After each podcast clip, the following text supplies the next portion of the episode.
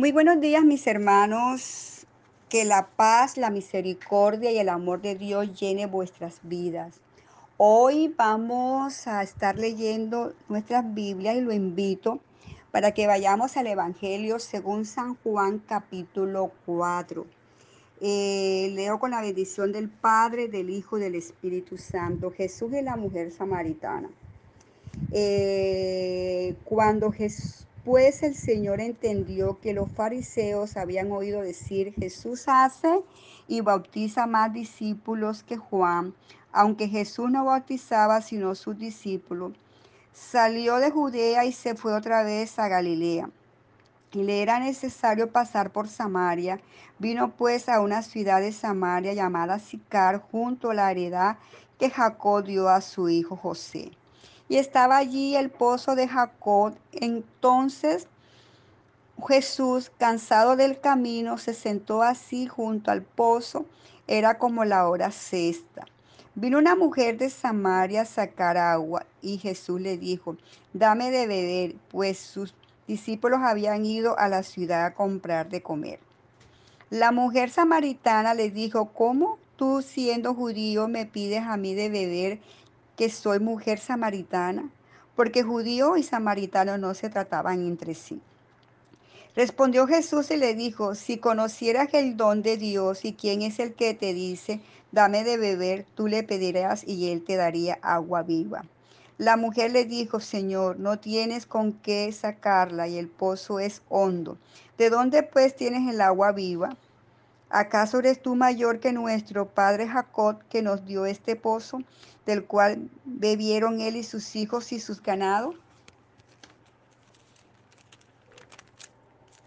Respondió Jesús y le dijo, cualquiera que bebiera de esta agua volverá a tener sed. Mas el que bebiere del agua que yo le daré no tendrá sed jamás, sino que el agua que yo le daré será en él una fuente de agua que salte para vida eterna. La mujer le dijo, Señor, dame esa agua para que no tenga yo sed y venga aquí a sacarla.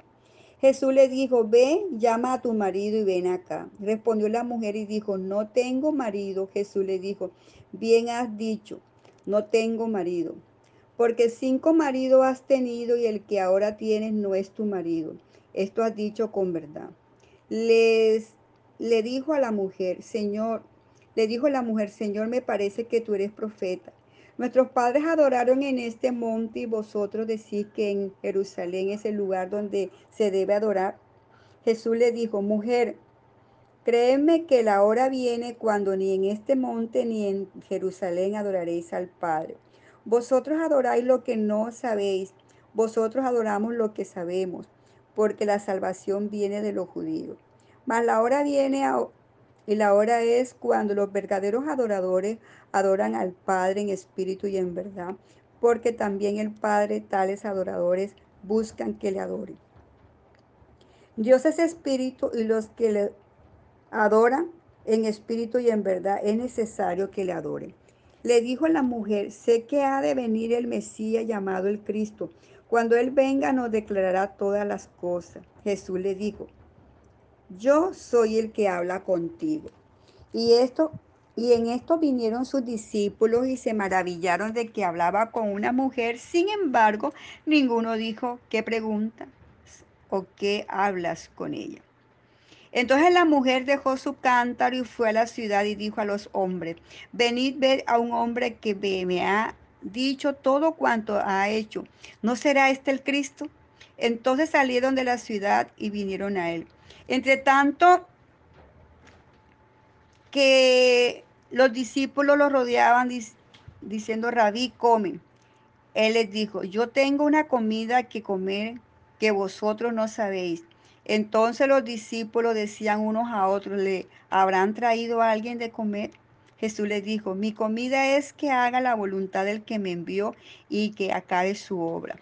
No decís vosotros, Aún faltan cuatro meses para que llegue la siega. He aquí os digo, alzad vuestros ojos y mirad los campos, porque ya están blancos para la siega. Y el que ciega recibe salario y, y recoge fruto para vida eterna, para que el que siembra goce juntamente con el que ciega. Porque en esto es verdadero el dicho, uno es el que siembra y otro es el que ciega. Yo os he enviado a sacar lo que vosotros no labraste, otros labraron y vosotros habéis entrado en sus labores. Muchos de los samaritanos de aquella ciudad creyeron en él por la palabra de la mujer que daba testimonio diciendo, me dijo todo lo que he hecho. Entonces vinieron los samaritanos a él y le rogaron que se quedase con, él, con, ellos, ellos y se quedó allí dos días. Y creyeron mucho más por la palabra de él y decían a la mujer, ya no creemos solamente por tus dichos, porque nosotros mismos hemos leído, oído y sabemos que verdaderamente este es el Salvador del mundo, el Cristo. Alabado sea el nombre del Señor. Dios siga añadiendo bendición a su palabra. Este es un tema que todos lo hemos estudiado, lo hemos leído, lo hemos aprendido y conocemos mucho la historia de que trata sobre la mujer samaritana. Pero es interesante que en esta mañana nosotros veamos unos aspectos y que podamos ponerlos por práctica y que podamos estar llenos de esa agua de vida, podemos estar llenos de esa palabra de Dios en nuestras vidas para poder ser esa fuente inagotable y poder darle a otros que este mundo está lleno de, de mucha gente que tiene sed, que tiene sed, pero sed de tomar agua de vida de la palabra del Señor. Eh, voy a predicar sobre el tema seis maridos y una alma sedienta. Eh, nos toca llegar eh, a la historia o para ponernos en contexto. Aquí comienza, la, aquí comienza la oposición en este pasaje en contra de Jesús y especialmente por los fariseos que se sentían molestos por la popularidad y el mensaje de Cristo que contradecía muchas de sus enseñanzas. Ahora, como Jesús apenas empezaba su ministerio público, hermano, no era el momento de enfrentarse a aquellos líderes. Por lo tanto, dejó Jerusalén y viajó a dónde? Viajó al norte de Galilea. Pero le era necesario pasar por Samaria. Dice que vamos a mirar un poquitico lo que pasó aquí en Samaria. Después que el reino del norte, que tenía por capital Samaria, ellos cayeron en manos de los asirios. Estos hombres deportaron a muchos judíos a Siria y trajeron extranjeros para que se establecieran allí. Eh, allí hicieron una mezcla entre judíos y los asirios con esos hombres extranjeros. Lo dice segundo de Reyes 7, 24.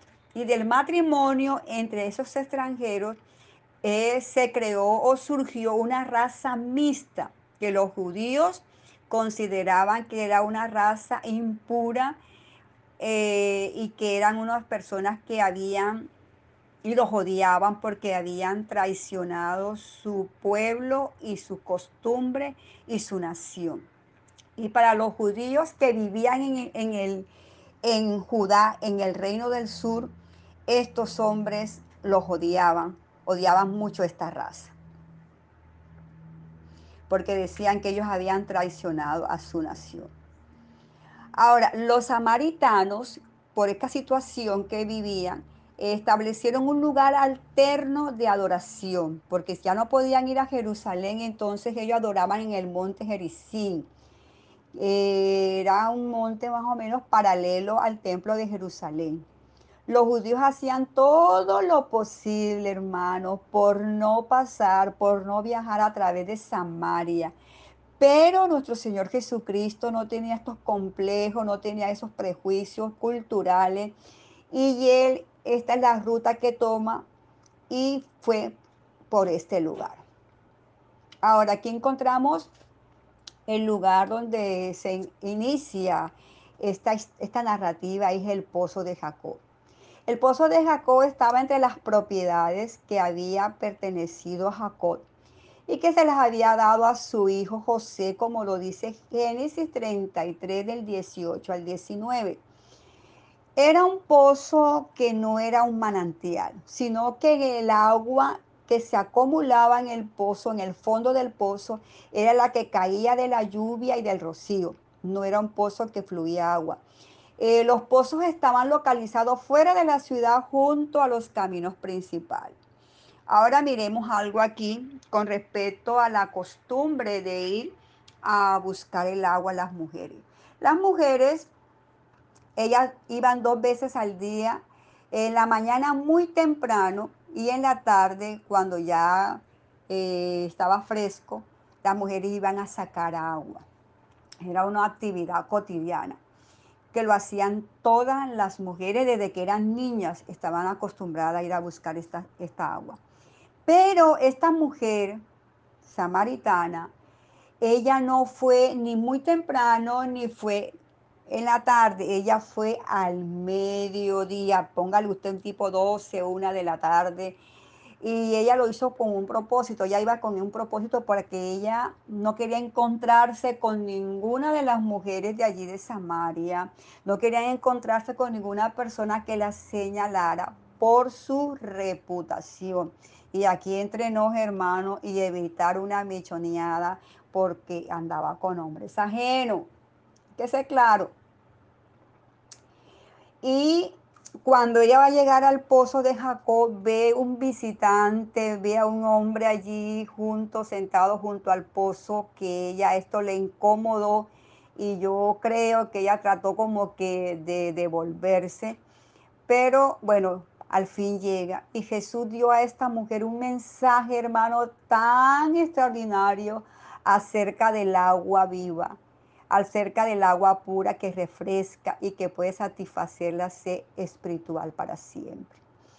Miremos esta mujer, esta mujer es una mujer sedienta, una mujer que había pasado de hombre en hombre, ya llevaba seis hombres, quizás buscando llenar el vacío de su alma, quizás, quizás buscando en ellos esa satisfacción, esa llenura, pero Dios no creó al hombre ni a la mujer para que satisfagamos a, la, a las personas, sino que Dios creó al hombre y la mujer para que fuéramos ayuda idónea.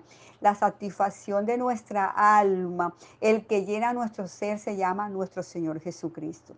Pero miremos características de esta mujer. Esta mujer era, una samaritana, era miembro de la odiada raza mixta de los samaritanos. Eh, tenía una mala reputación y estaba en un lugar público.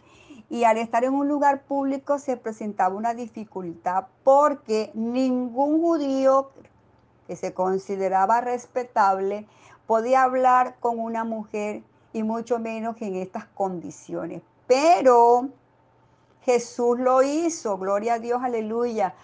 ¿Por qué lo hizo? Porque él necesitaba llevar el mensaje de salvación. Y el Evangelio es para todos, para todos y para todo el mundo. El Evangelio no importa la raza, no importa la religión, no importa la profesión, no importa la posición social ni los pecados cometidos. Debemos estar preparados, hermanos, y listos para extender el reino de Dios en cada lugar y con, cualquier persona que nos encontremos.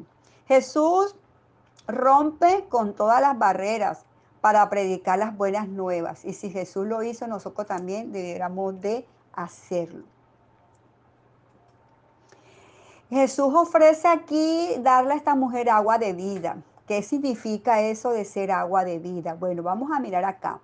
En el Antiguo Testamento muchos versículos se refieren a la sed de Dios como sed de agua. Encontramos en el Salmo 42, versículo 1, que dice, como el siervo brama por las corrientes de las aguas, así clama por ti, oh Dios, el alma mía. En Isaías 55, 1 dice, todos los sedientos venid a las aguas. En Jeremías, el profeta Jeremías, capítulo 2, versículo 13, mira que dice aquí tan bonito esto, porque dos males ha hecho mi pueblo. Me dejaron a mí, ¿quién es Dios? Dios es fuente de agua. Y cavaron para sí cisternas. Y mire, cisternas rotas que no tienen agua. Esos son los que es las cisternas de este mundo. Son cisternas rotas que no tienen agua y no pueden saciar.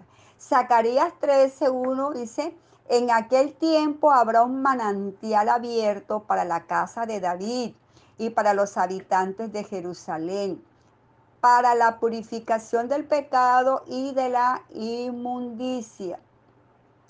Hermanos, a nuestro Dios se le llama manantial de la vida. Y esto lo encontramos en el Salmo 36, 9. Y también se le dice manantial de aguas vivas en Jeremías 17, 13. Ahora, al Jesús decir que podía dar agua viva, que saciara para siempre la sed, Jesús estaba declarándose que él era el Mesías, porque solo el Mesías podría dar este regalo que satisface la necesidad del alma del ser humano. Aleluya, gloria a Dios. Mire hermanos, hay muchas cosas en la vida física y, eh, que son paralelos en la vida espiritual. Nuestro cuerpo físico tiene sed, padece de hambre y tenemos que alimentarlo. Entonces no podemos eh, dejar también de alimentar y de darle agua a nuestro ser interior. Bien.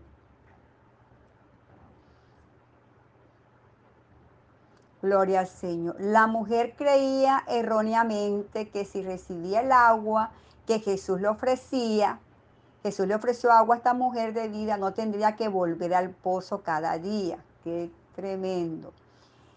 Y cuando esta mujer se dio cuenta, ¿verdad?, de que Jesús era un hombre diferente, que Jesús no la miraba como los demás hombres, que era un hombre que ministraba mucha paz, que era un hombre muy, muy santo, muy puro, ella, ella, ella se abrió, ella pudo hablar y compartir con el Señor. Pero también el Señor le está diciendo a esta mujer que la salvación viene a través de los judíos. Cuando Jesús dijo que la salvación venía de los judíos, estaba manifestando que solo por el Mesías, que el Mesías que era, hermano, un judío, que era Él, el mundo hallaría la salvación. Dios prometió a través de la raza judía salvar a todas las naciones del mundo y que todas las naciones del mundo serían bendecidas a través de los judíos, lo dice Génesis capítulo 12, versículo 13. Los profetas del Antiguo Testamento declararon que los judíos serían luz a las naciones del mundo al llevarles el conocimiento de Dios. ¿Se da cuenta, hermano, la importancia de por qué tenemos que orar por la nación de Israel? Porque la nación de Israel, de allí salió la salvación a toda la raza humana y ellos son luz a las naciones del mundo.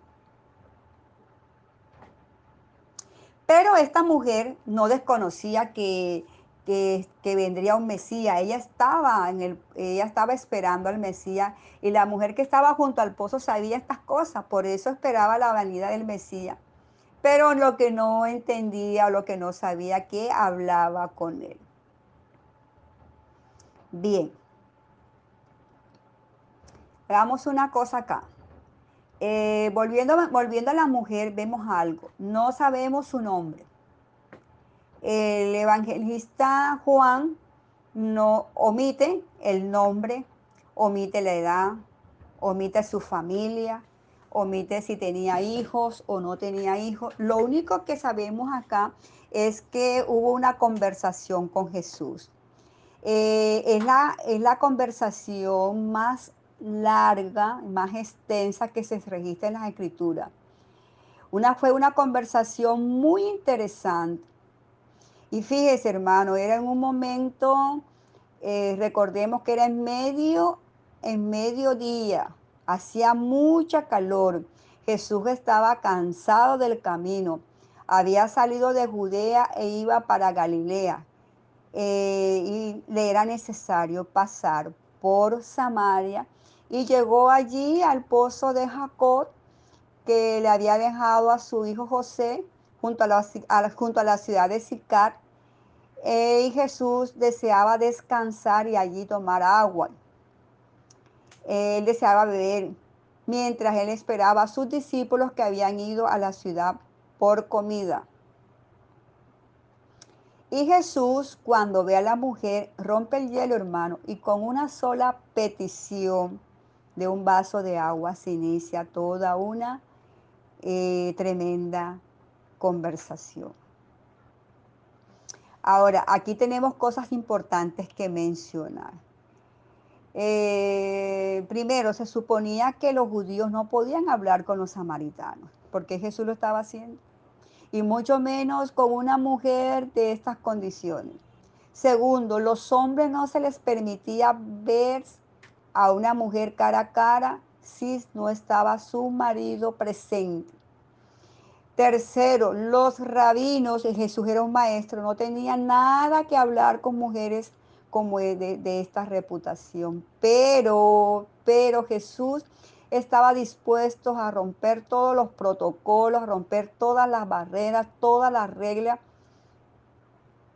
para poder llegar a esta mujer tan necesitada y tan sedienta, más no así la mujer que estaba la expectativa, que estaba junto al pozo y le dijo, tú eres un judío, yo soy samaritana. Inmediatamente sacó ese prejuicio que tenía.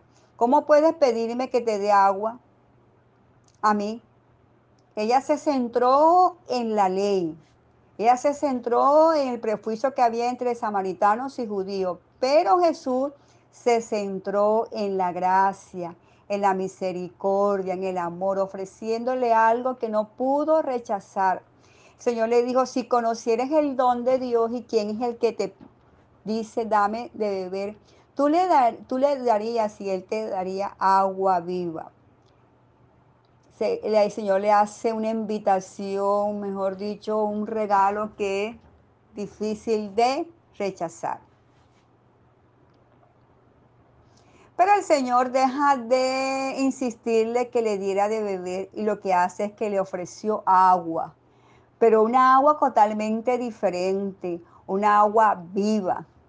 Eh, ella lo llamó, la, ella eso le llamó la atención y le dio mucha curiosidad, porque el agua del pozo es un agua común, es un agua que, se, una agua que era, era normal. ¿Cómo sería eso del agua viva? Para los judíos, el agua viva era aquella agua que era como un arroyo, que era un manantial que recibía agua de los lagos y era una agua que fluía. Y el agua muerta era el agua estancada como el agua que tenía el pozo de Jacob era un agua estancada, era un agua que venía de, que caía de la lluvia, no, era, no, no, entraba o no llegaba a ninguna fuente de manantiales ni de lagos.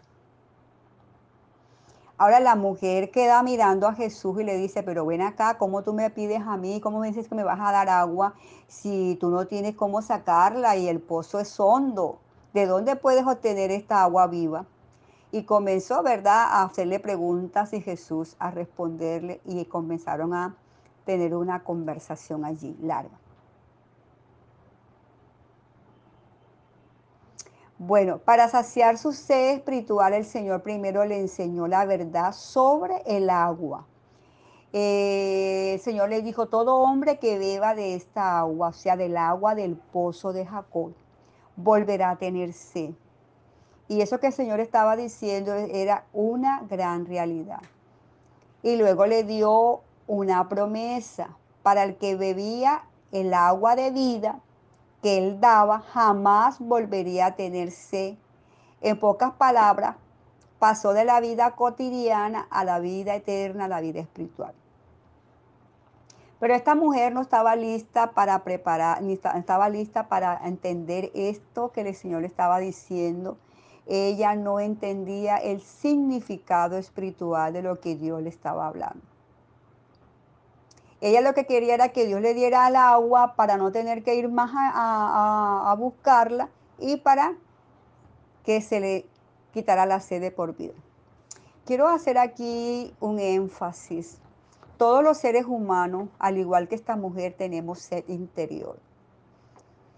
Y cada persona, cada hombre anda buscando saciar esa sed que tiene su alma. Y trata de apagar esa sed con cuanta cosa quiere hacer. Y el hombre en este mundo encuentra cisternas rotas, como dice el pasaje de Jeremías. Cisternas rotas que no tienen agua. Y, bajan, y en este mundo vamos a encontrar aguas estancadas. Y estas aguas estancadas eh, dan como resultado que cautivan al hombre y traen en sí la muerte. El mundo tiene aguas contaminadas que jamás podrán saciar la sed del hombre. Y se parecen mucho al agua del mar, que tú tomas y te da cada día más y más sed. Eh, y no satisfacen, no satisfacen y el hombre tiene sed. El, mundo entero, en la generación en que vivimos, está sedienta, hermano, está sedienta de tomar agua. Pero el Señor fue muy claro y en el Evangelio de Juan, capítulo 7, versículo 37, parte B, dice, si alguno tiene sed, venga a mí y beba. No podemos, el mundo va por cisternas rotas, el mundo va por aguas estancadas, que no le pueden satisfacer y por eso vemos tantos fracasos y por eso vemos tantas decepciones y por eso vemos que la gente se quita la vida porque la, el, el, el mundo en que vivimos no puede saciar la sed del ser interior. Ahora, ¿por qué el Señor ofrece esta agua de vida? Porque el agua de vida nos mantiene, hermanos, alejados de volver a sentir sed.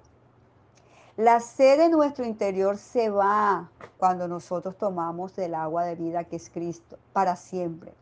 Y queda satisfecho nuestro ser, como lo dice Isaías 58, 11. Isaías 58, 11 dice, Jehová te pastoreará siempre, y en la sequía saciará tu alma, y dará vigor a tus huesos, y serás como huerto de riego y como manantial de aguas cuyas aguas nunca faltan. El agua viva es una fuente inagotable que está en ti, que está en tu interior, hermano. No está afuera ni está en ningún lugar, sino está en nuestro interior, como lo dice Juan capítulo 7 del 38 al 39. Dice, el que cree en mí, como dice las escrituras, de su interior correrán ríos de agua viva. Ahora, mira que la mujer le está pidiendo al Señor que le dé agua de vida. Pero sucede algo. Ella le dijo, Señor, yo quiero esa agua, quiero que tú me dejes agua para no tener más sed y que no venga a venir más a este pozo tan incómodo, no quiero volver más a, a este lugar. En otras palabras, lo que quería ella era no, no, no trabajar, no hacer más el trabajo de ir a buscar el agua. Ella no entendía nada de lo que el Señor le estaba diciendo espiritualmente hablando. Eh, igual que la mujer, hermanos, Jesús nos está diciendo a toda la raza humana que toda la raza humana tiene sed espiritual y solo Jesús puede saciar esa sed si bebe del agua que brota para vida eterna, que es Cristo. Jamás tendrá sed su vida, cambia. El hombre tiene un propósito y no le interesa buscar más agua, porque el agua de Cristo lo, lo, lo, lo, lo llena y va a servirle al Señor y a su prójimo, gloria a Dios. La humanidad entera, hermanos, los hombres, por ejemplo, están sedientos. Eh, uno ve el hombre que trabaja de lunes a viernes y cuando termina, no ha terminado todavía el día, están corriendo a buscar la cerveza, a buscar el alcohol, a andar con sus amigos porque están sedientos.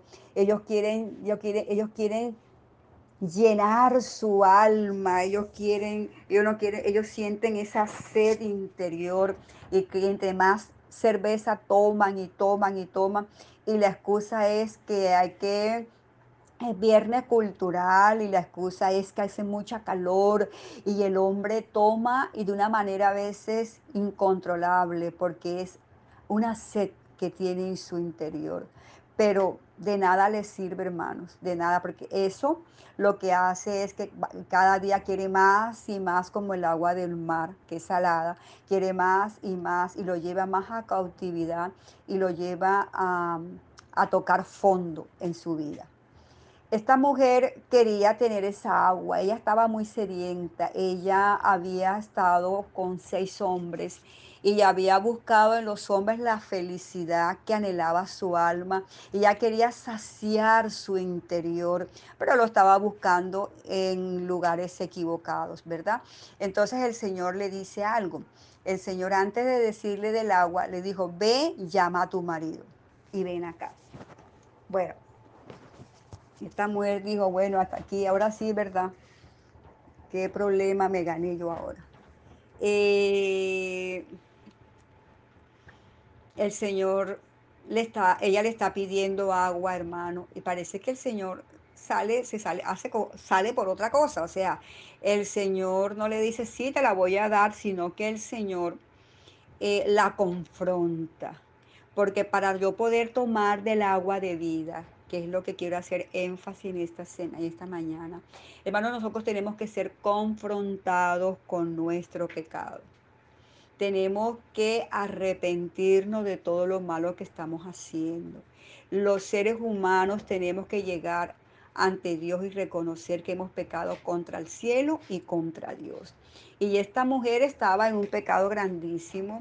Ella estaba mal delante de los hombres y delante de Dios.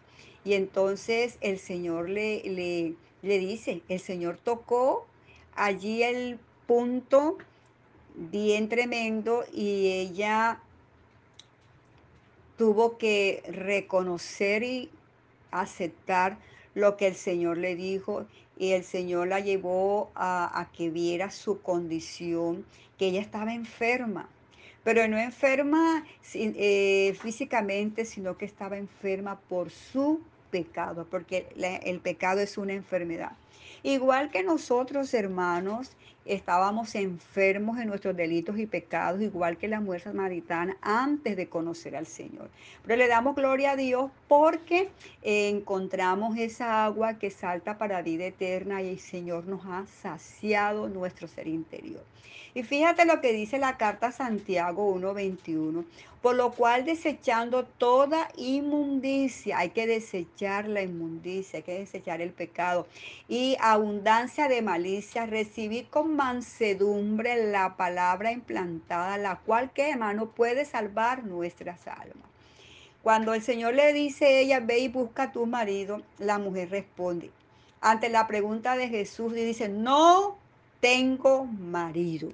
Gloria a Dios, hermano, esta mujer era muy eh, franca y hablaba con la verdad. Jesús le dijo, bien, has dicho, no tengo marido, porque cinco maridos has tenido tremendo, hermano. Dios conoce nuestras vidas de arriba abajo, hermano. Sus ojos ven y sus párpados examinan la vida de los hombres. No hay nada oculto delante de él.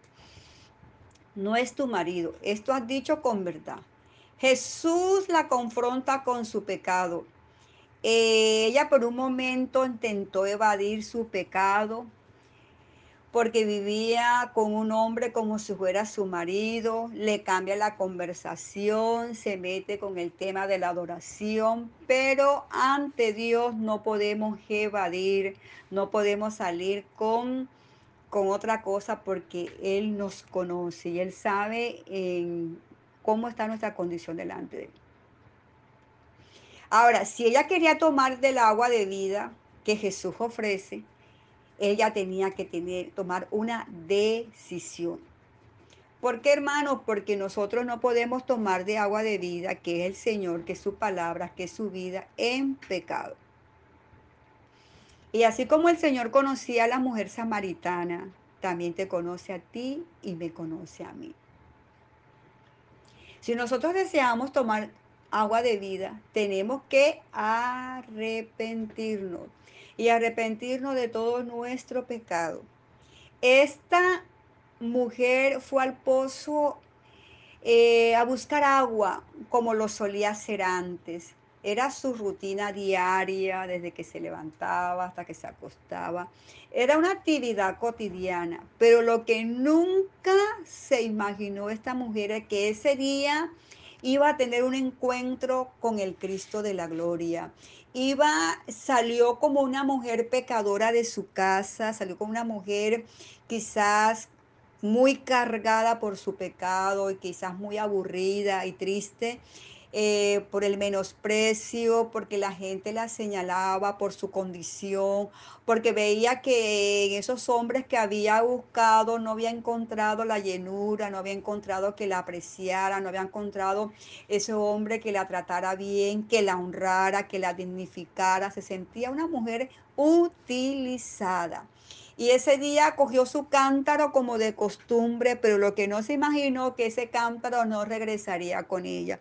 Un cántaro que muchas veces me imagino que aburrida de llevarlo, pero llevaba de pronto a la ida muy tranquila, pero a la avenida, hermano, era un cántaro que pesaba, porque si algo pesa es el agua ese cántaro con agua y a esa hora, a las 12, una del día, y allá en Oriente, Dios mío, qué tremendo. Así que esta mujer también estaba como aburrida y iba con su cántaro y cuando ella se iba acercando al pozo de Jacob, ella ve de lejos a un personaje, ella ve a un hombre, ella dice, ¿qué pasa ahí? ¿Qué está haciendo ese hombre ahí? Y ella trató como de devolverse, porque eso la incomodaba. Ella estaba muy incómoda porque la gente la conocía, que era bastante tremenda. Entonces ella llega, pero cuando llega se encuentra con una gran sorpresa, encuentra con un judío que este judío no la mira con malicia, no la mira con otras intenciones, no le habla para humillarla ni para confrontarla, para restregarle su pecado, sino que Jesús rompe el hielo diciendo, dame de beber, o sea que le pide agua. Y allí inicia lo que sería el cambio y la transformación de esta mujer. Esta mujer cuando se encuentra con este hombre, eh, lo, primero, lo primero que se da entre ellos es una conversación. Él le Jesús le habla y ella le contesta. Lo importante, ¿verdad?, de escuchar cuando nos hablan y se establa una conversación que transformó, que cambió su vida, que mostró esa sed interior que ella tenía y lo que, lo que ella necesitaba, el remedio para su enfermedad, que era el agua que ella necesitaba en su vida y que pudiera llenar su vacío y que ella pudiera sentirse una mujer aceptada, una mujer eh, apreciada, una mujer que no era utilizada, una mujer que la miraron con otros ojos. Bendito sea el nombre de Jesús. Y esto hace que esta mujer cambie de, de una manera pero milagrosa, de una manera instantánea. Esta mujer cambió todo a su manera de pensar, su manera de actuar y se convierte en una mujer adoradora porque ella hablaba de la adoración. Ella hablaba del lugar donde tenía que adorar y el Señor le dijo, no importa el lugar de adoración, lo que importa es la actitud, lo que importa es la, forma y la manera como adoramos a Dios. Eso es lo que le interesa más que el lugar. Gloria al Señor. Y Dios la sorprende a esta mujer y comienza a hablarle. Y esta mujer tiene un cambio, hermano, de, da un giro de 180 grados. Y Dios se le aparece a esta mujer en un, en un día común y corriente, en una actividad cotidiana de la que usted y yo acostumbramos a hacer. Y qué bonito cuando Dios nos sorprende. Así como Dios sorprendió a la mujer samaritana, nos sorprende a cada uno de nosotros. Somos sorprendidos de una manera especial. Y esta mujer eh, fue tanta la, el, el impacto que tuvo con el Señor y reconoció que era el Mesías, reconoció que era profeta, reconoció que, que él era el que esperaban la nación de Israel. Y esta mujer se devuelve, deja el cántaro, eh, llegan los discípulos, la encuentran hablando con, el- con, el- con Jesús y ella se va corriendo, hermano, de una vez a dónde se va a a Samaria, se va a decirle a todos ellos, mira, he encontrado un hombre que me ha dicho todo cuanto he hecho y no será este el Cristo. Y comenzó a testificar y se convierte en una evangelística, evangel- evangelizadora. Comienza a evangelizar, comienza a hablar del Cristo de la gloria inmediato. Cuando las personas tenemos un verdadero encuentro con Dios, cuando hay ese verdadero arrepentimiento y llegamos a Cristo con un corazón sincero, la primera reacción, la primera evidencia, hermanos, de ese arrepentimiento y de haber llegado a Cristo es que queremos contarle a todo el mundo lo que hemos encontrado al Cristo de la gloria. Y esta mujer llega a convertirse en una verdadera predicadora de la palabra y nada menos ni nada más de llevar el mensaje de que ha conocido el Mesías. Jesús de Nazaret está en este tiempo, hermanos, eh, como ese buen pastor que ha dejado sus 99 ovejas para buscarte a ti y a mí, para llevarnos a pastos frescos y a manantial de vida. Alabado sea el nombre del Señor. Eso es, Jesús tiene esa agua de vida eterna que solo Él puede darnos y solucionar esa sed espiritual que tiene el hombre en el día de hoy. La pregunta a esta enseñanza es, ¿tienes tú sed de Dios? Tenemos sed y hambre de Dios. Queremos que Dios nos dé el agua de vida que salta para vida eterna.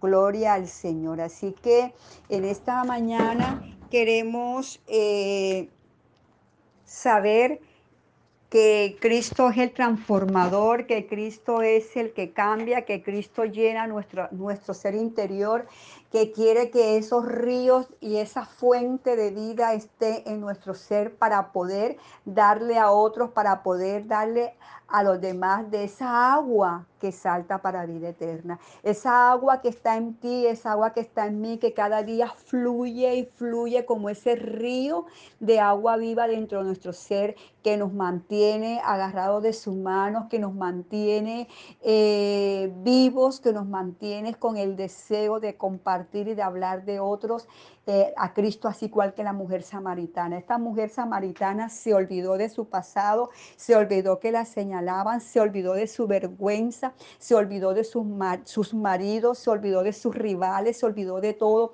y comenzó a gritar a los cuatro vientos, he encontrado el Mesías, he encontrado el Cristo, el cual ha dicho todo, mira que no le dio pena todo, me ha dicho todo cuanto yo estaba haciendo. Así que esa debe ser la actitud nuestra, ese debe de ser eh, nuestro proceder. Y si tú y yo tenemos esos ríos de agua, si tú y yo hemos recibido esa fuente inagotable, que ha cambiado nuestras vidas, hermanos. En ningún momento podemos quedarnos callados. En ningún momento tenemos que dejar de hablar. Estamos, estamos hablando de sembrar la semilla, de sembrar la palabra en todos los corazones. Y el Señor aquí encontró un corazón que para muchos no valía la pena, que para muchos estaba muy señalado, que para muchos de pronto no valía nada, pero para Cristo una alma vale más que todo el oro y toda la plata de este mundo. Y en esa, en esa mujer con seis maridos encontró un terreno